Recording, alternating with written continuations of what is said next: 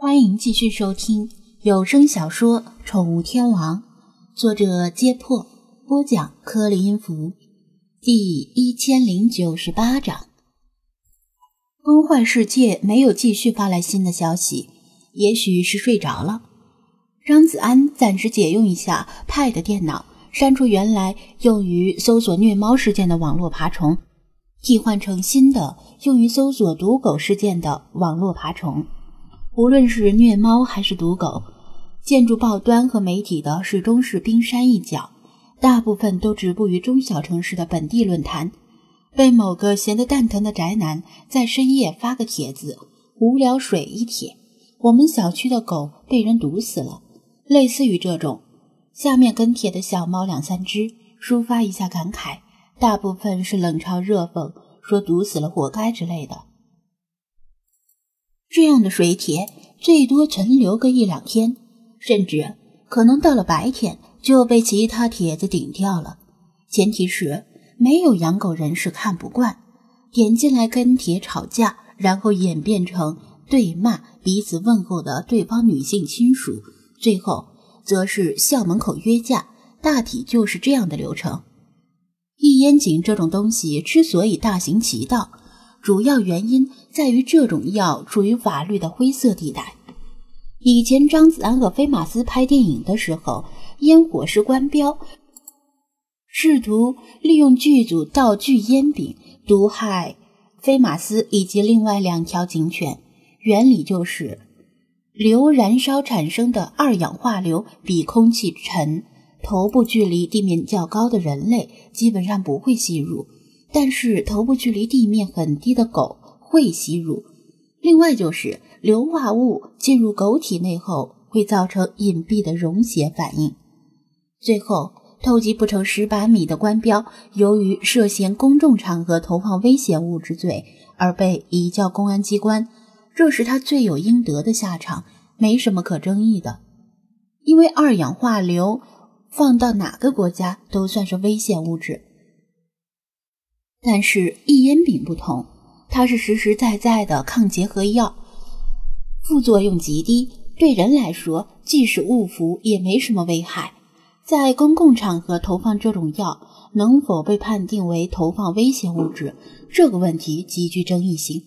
法律里有个司法先例原则，意思是以前判决中的法律原则对以后的同类案件具有约束力。这是为了维护法律的权威性，不能说同一个案件，A 市法院判有罪，而 B 市则判无罪，这样法律就不值钱了。到底有罪没罪，要看 A 市的判决在先，还是 B 市的判决在先。现在毒狗事件关键在于还没有一个毒狗者被抓住，然后以投放危险物质罪被起诉。如果有第一例，从法院的判决里。就能给易烟井定性，并且以后同类案件全都可以沿用第一例的判决原则。再多的普法教育也不如实际判决先例有效。比如私自饲养、繁殖、贩卖灰鹦鹉而被判刑入狱五年的新闻一出，极大震撼了很多之前不以为然的养鸟者，他们纷纷金盆洗手，不再无证饲养灰鹦鹉。这就是法律的威力。大中型城市里遍布监控摄像头，想抓毒狗者很难吗？不难。问题是养狗的人太多了，比养灰鹦鹉的人多得多。无论是毒狗者还是养狗者的怨气都很大。有关部门哪边也不想得罪，便采取和稀泥的态度，大事化小，小事化无，不愿开这个先例。说实在的，这事儿也不能全赖有关部门。因为无论是判有罪还是判无罪，恐怕都会衍生出一大堆的其他的问题。但这种事儿真的能化无吗？未必。历史已经无数次证明，并且将继续证明，矛盾这种东西总是在人们注意不到的地方悄悄积累，说不定什么时候就会彻底的爆发。这次与虐猫事件不同，张子安毫无头绪。也不觉得自己能对这事儿产生什么影响，心里虽然觉得遗憾和惋惜，但并没有太高的紧迫感。遗憾和惋惜是因为狗咬人、伤人、吓人、扰民等行为确实不对，甚至犯法。但这并不意味着以恶制恶就是正确的做法。像什么惩罚者之类的超级英雄，只应该存在于资本主义世界里，不符合社会主义核心价值观。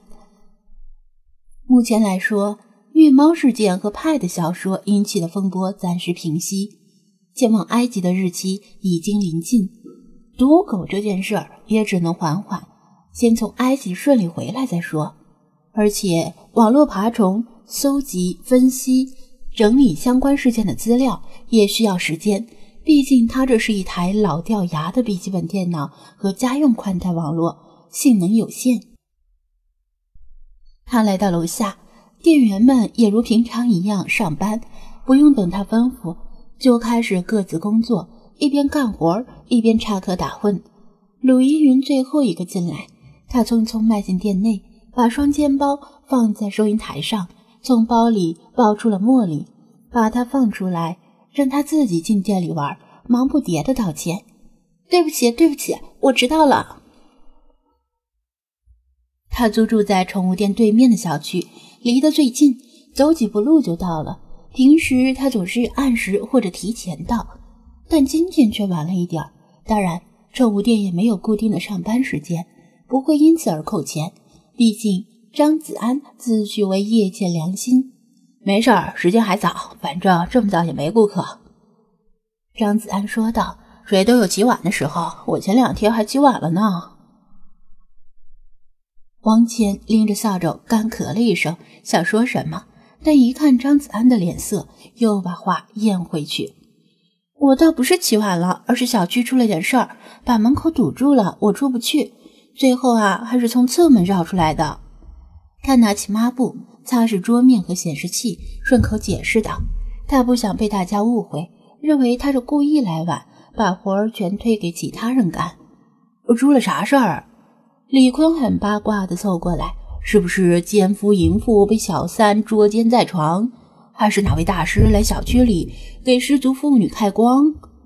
他这句话信息量太大，鲁依云半天没反应过来，最后摇头道：“不是。”好像是有业主的狗被毒死了，业主气愤之下带着亲戚朋友堵在小区门口的警卫室，要求保安把监控录像调出来。张子安本来没有在意，一听居然又是毒狗事件，而且近在咫尺的毒狗事件，不由也来了精神。虽然听了崩坏世界的叙述，但他总觉得毒狗事件离自己很远，没想到。居然马上就遇到一个活生生的案例，怎么回事？说来听听。他追问道。